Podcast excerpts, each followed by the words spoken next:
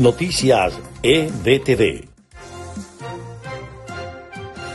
Estas son las noticias más importantes de Venezuela, Estados Unidos y el mundo a esta hora. Por primera vez, 30 balseros venezolanos llegaron de forma simultánea en tres embarcaciones a aguas de Estados Unidos.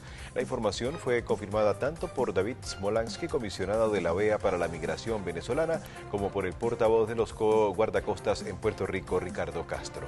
El vicepresidente del Consejo Nacional Electoral, Enrique Márquez, advirtió que las sentencias del ilegítimo Tribunal Supremo de Justicia en contra de la elección del gobernador del estado Barinas podrían menoscabar las atribuciones del CNE.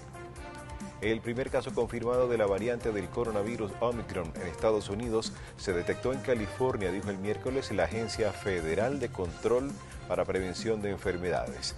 En medio de la pandemia del COVID-19, el mundo conmemora los 40 años de otra cruel pandemia, la del SIDA, que marca la desigualdad en los tratamientos y las atenciones. Estas son las noticias más importantes de Venezuela, Estados Unidos y el mundo a esta hora.